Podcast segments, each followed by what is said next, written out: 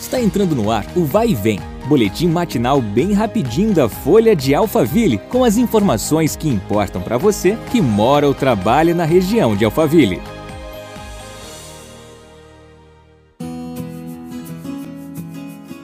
Oi, tudo bem? Eu sou a Graziela Costa e a partir de agora a gente começa mais um episódio do nosso podcast. A partir dessa terça-feira, a Prefeitura de Barueri inicia a segunda etapa da campanha de vacinação contra a influenza, que segue até o dia 8 de junho. Com a medida, idosos de 60 anos ou mais e professores das redes pública e privada já podem ser imunizados no município.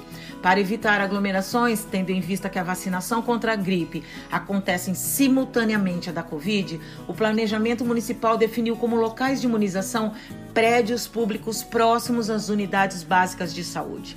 Em nota, o Ministério da Saúde recomenda dar prioridade à vacina contra a Covid e só então tomar a vacina contra a gripe, respeitando o intervalo mínimo de 14 dias entre um imunizante e outro.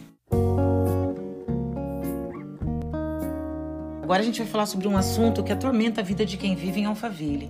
O prefeito de Santana de Parnaíba, Tonho, sancionou o projeto de lei de autoria do vereador Hugo Silva, que dispõe sobre o alinhamento e a retirada de fios em desuso e desordenados em postes de energia elétrica. A lei beneficia o bairro de Alphaville, que sofre com este problema há anos. Segundo o documento publicado no Diário Oficial no início deste mês, a Enel, responsável pela distribuição de energia, deverá realizar o alinhamento, a retirada dos fios não utilizados e notificar as empresas. Ainda de acordo com o documento, para as companhias que não cumprirem a lei, será aplicada multa de 15 unidades padrão monetária do município. A Enel informou que vem realizando um censo para identificação de fiações irregulares das operadoras de telecom.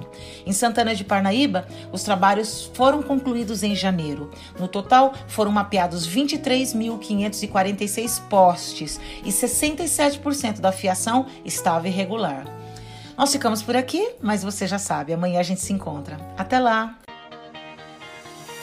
Vai e vem, o boletim da Folha de Alphaville. Compartilhe!